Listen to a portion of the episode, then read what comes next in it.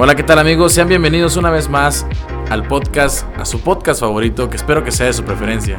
Forasteros en el fin del mundo, mi nombre es Miguel Navarro y no me encuentro solo. En la ciudad de Monterrey se encuentra el buen Rafa Garza. Rafa, ¿cómo estás?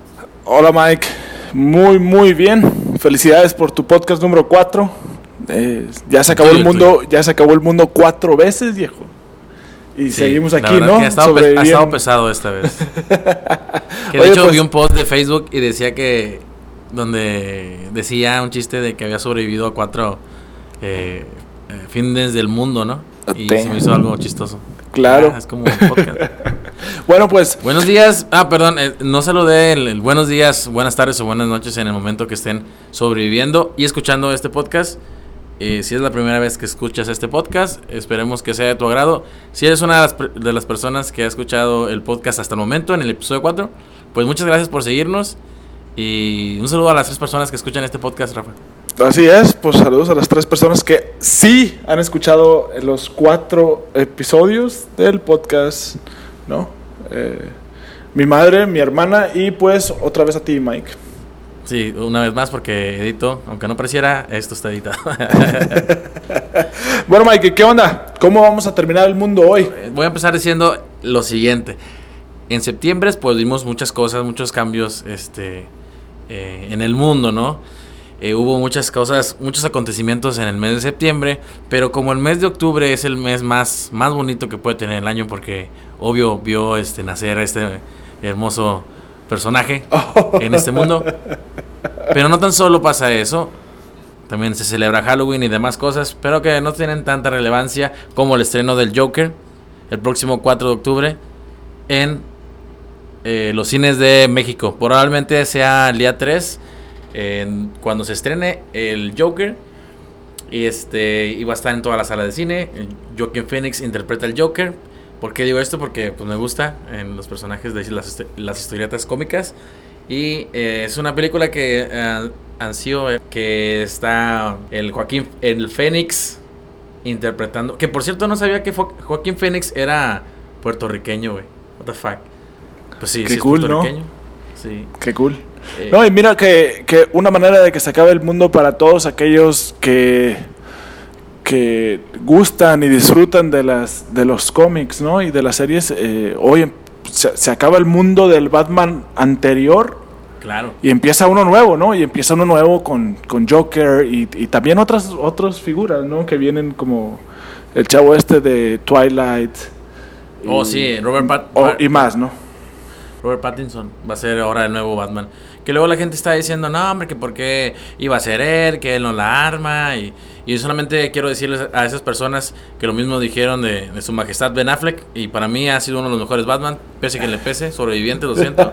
Creo que Ben Affleck cumplía con la estatura, eh, con la actuación.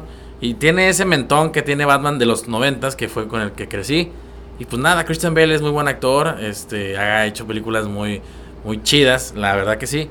Pero como Batman no, está muy pequeño, es una persona muy pequeña. Eh, y no creo que, no sé, nunca me, pareció, me pareció un buen Batman, me pareció un buen Batman, pero no como que el mejor del mundo. Yo creo que el mejor Batman, eh, sin contar a Keaton, porque él tiene un lugar especial en mi corazón, porque eh, crecí con sus películas, creo que es Ben Affleck. Así ¿Y el mejor Joker? El mejor Joker, Heath Ledger. Heath Ledger es mejor. Okay. Sí, creo que sí. Es que no, es que es difícil porque Jack Nicholson también hizo un gran papel, ¿sabes?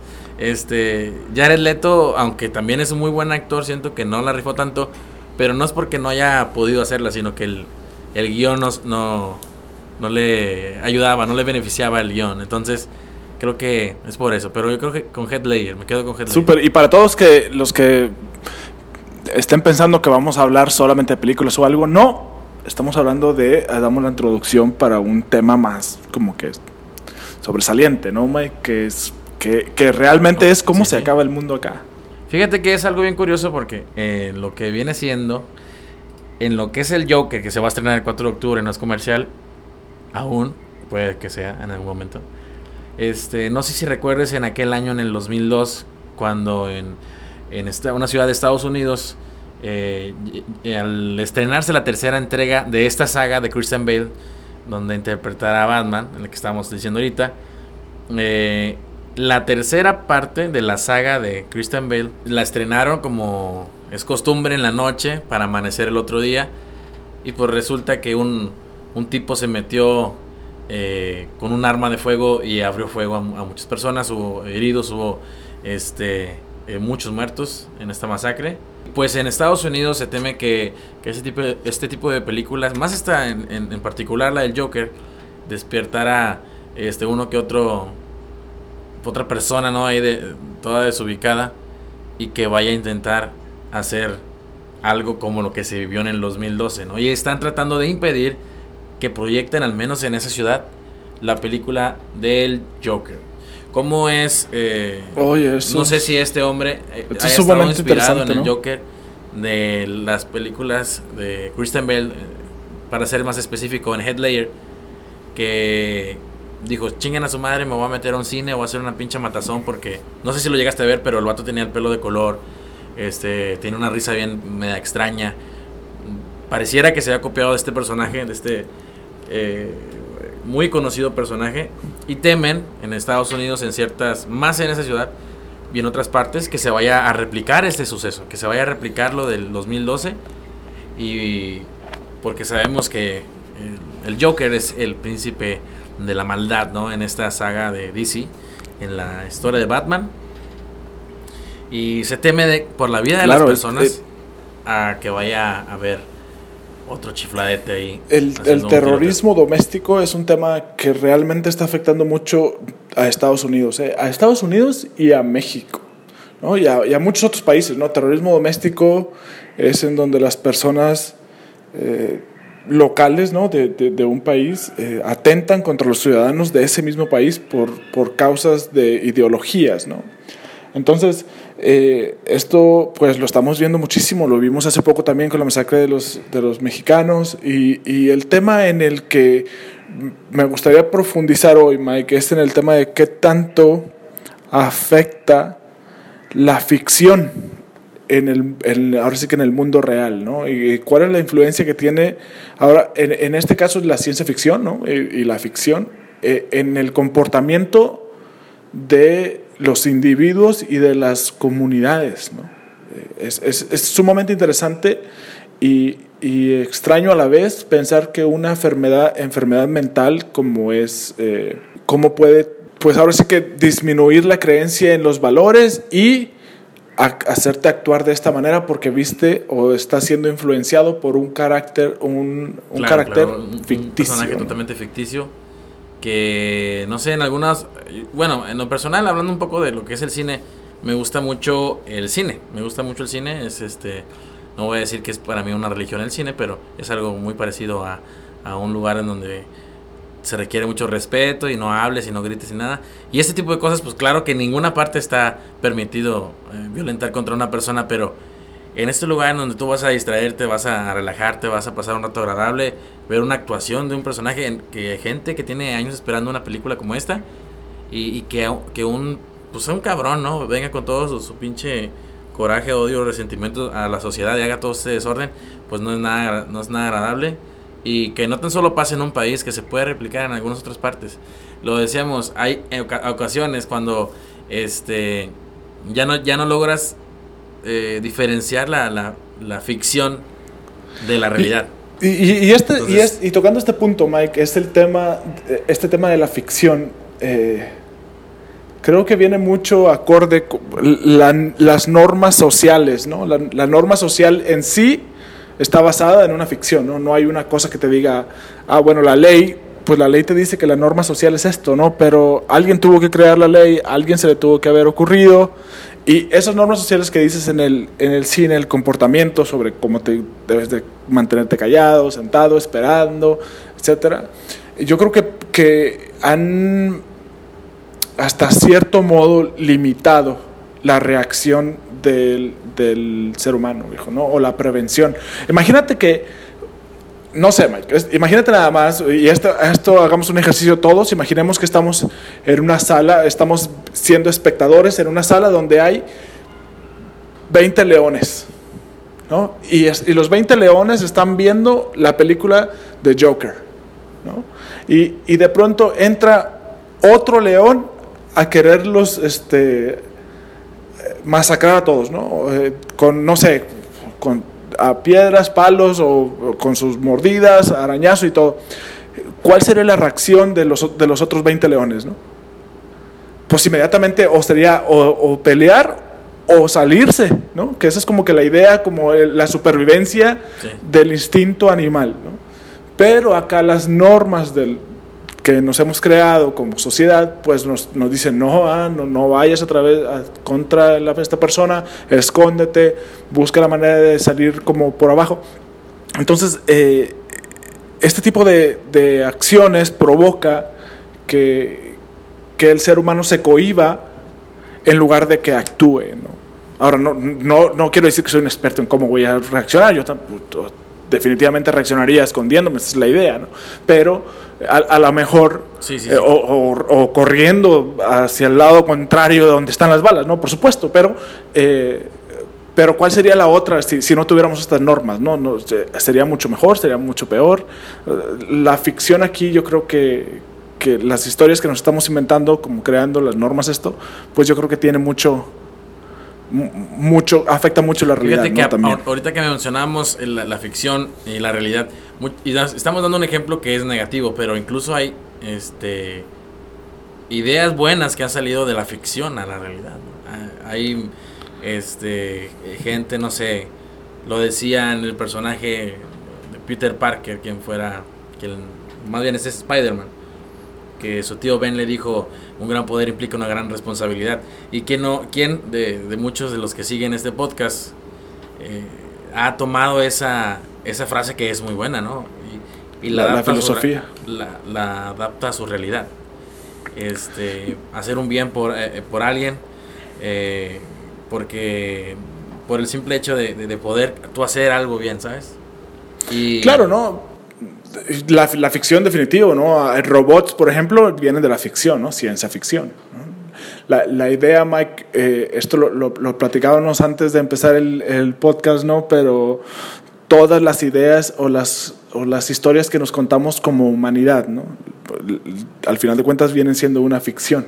¿no? El, todas las historias que, que, tienen, o sea, en sí vivimos en, en un mundo de, de, de realidad con una gran dosis de ficción. Claro, o sea, nosotros estamos parados en una, o sea, eh, supongo que el layer, el, la base principal es la naturaleza y nosotros estamos parados arriba de la naturaleza con una, con una historia de ficción. Por ejemplo, y lo mencionábamos antes del, antes del podcast, para aquellos que, tienen dudas, ah, lo platicamos muchísimo ah, para decirles que, para más o menos contarles lo que vamos a decir y filtrarlo un poco, ¿no? Yo, yo, creo, yo creo que, que, esa plática nunca existió, porque... no es cierto. Sí, prosigue, prosigue, Rafa, es que... Pero, pero, pero lo, pero, pero la idea es, el dinero, por ejemplo, es una ficción, alguien se lo inventó, ¿no? O sea, supón que estos mismos leones, ¿no? Tú, supón que otra vez tienes estos 20 leones, ¿no? Y acaban de cazar una cebra o un venado, ¿no?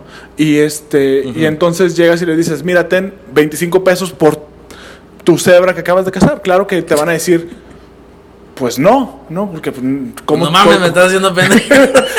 a, lo mejor te dicen 25 pesos por todo esto, no, pero a lo mejor, pero tampoco 100 ni 500, no, definitivamente la idea es que van eh, eh, su instinto es inicial comer, ¿no? Eh, o, imagínate que le dices, esa cebra te la, inviértela conmigo y, es, y en cinco años vas a tener una cebra y, y dos, este dos jabalís, ¿no? Eh, eh, ese, eh, el capital se inventa, es una historia que nosotros nos estamos inventando y que como muchos de nosotros la creemos, pues le damos valor y eso nos permite hacer más cosas, ¿no? Confiar en las personas. Somos una civilización que basamos todas nuestras transacciones, todas, en la confianza, porque por ejemplo, tú vas a una, a una tienda en donde te venden un elote y tú confías en que el elote está bien cocido y que no lo cocieron con agua mala y que tiene... Me explico. yo, creo, Mike, que, que, esta idea de ficción eh, es lo que nos hace vivir, ¿no? Ahora, eh, ¿cuándo es demasiada ficción? Y, y, cuándo es cuando te afecta, ¿no? La ficción. Bueno, entonces, ¿hasta, hasta dónde puede eh, esta idea de, de, la ficción, ¿no? Hasta, hasta dónde llega? Y a, y a, dónde está permitido y dónde no está permitido entrar como ficción? Por ejemplo, otro de los ejemplos que podría ser como ficción es, pues no sé, la, religión, ¿no? Al final de cuentas hay mucha gente que, que creemos que hay este, un ser omnipotente, ¿no? Que, que, que, está por encima de todo y hay mucha gente que dice que no, pero todos los que creemos en que esta persona, pues, o que hay un Dios arriba y un ser omnipotente, pues vamos a tener este, una vida después de la muerte, ¿no? Imagínate tú ahora estos mismos leones diciendo, te cambio esa cebra que al cabo vas a tener cinco, infinidad de cebras cuando te mueras. Es muy probable que no te la vayan a. Pero e, esta onda de, la ficción yo creo que es única de los seres humanos, ¿verdad? O sea, digo, a lo mejor hay una raza acá extraterrestre medio poderosa, pero toda esta eh, ficción que llegamos a tener, a crear, es eh, debido a, que podemos... Eh, pensar de una manera, soñar cosas, no sé, a lo mejor este, no sé, la, la, primera persona, la otra vez hablábamos eh, del fuego, ¿no? ¿Cómo es que llegó el fuego a las manos de esta persona? Y conoce, a lo mejor cayó un rayo, prendió un árbol y una rama y, el primer ser humano tuvo este fuego, ¿no? Y todo lo que haber pensado, o sea, oye, esta madre son los dioses, bueno, ni siquiera han, de haber tenido dioses, ¿no? haber sido así como de que, güey, ¿qué es este pinche pedo? ¿Dónde llegó? Y vino el espacio que este, no hablaba tan correctamente. y, y todo, todo lo que fue creando, basándolo en su ficción, ¿no? De cómo fue que llegó eso ahí.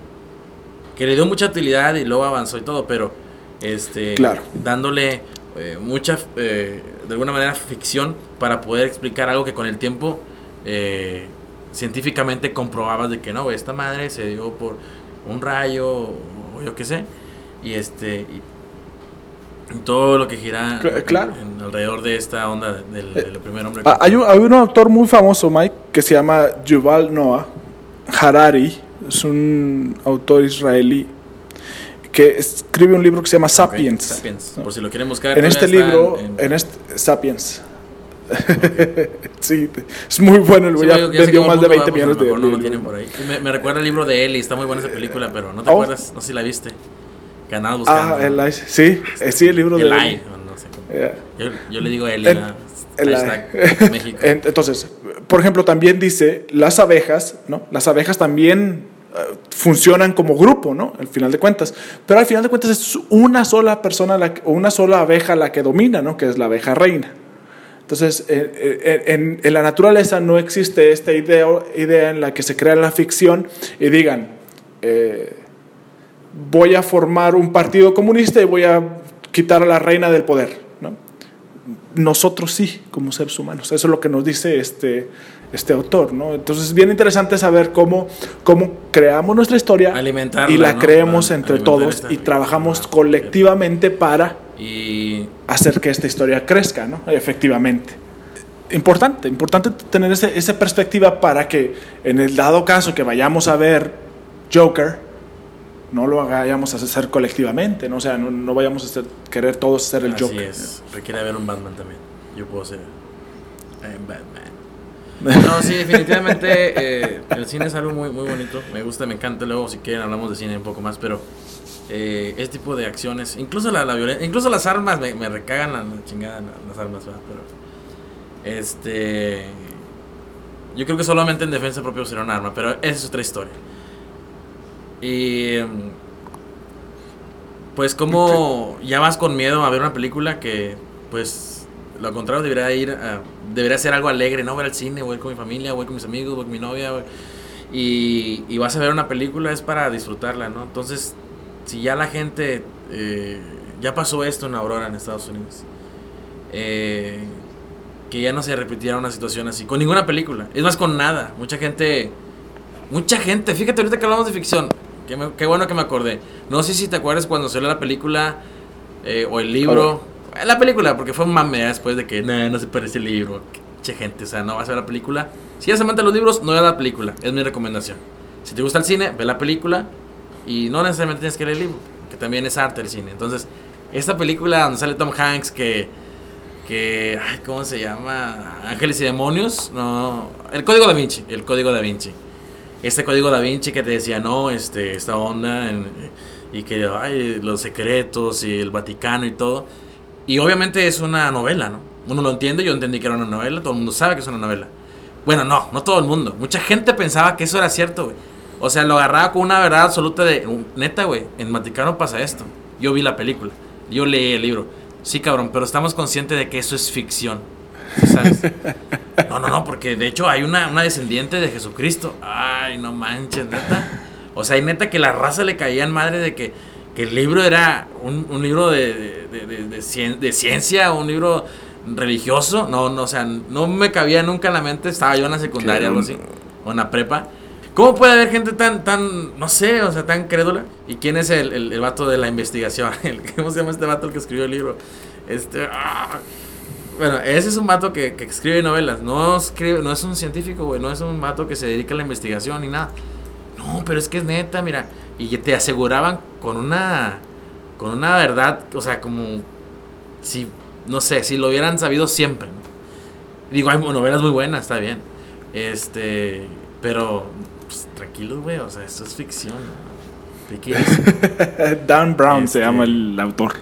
Dan Brown, exactamente. Apuesto que si yo voy y le digo, ¿sabes qué? Tu libro es cierto, ah, no me carnal.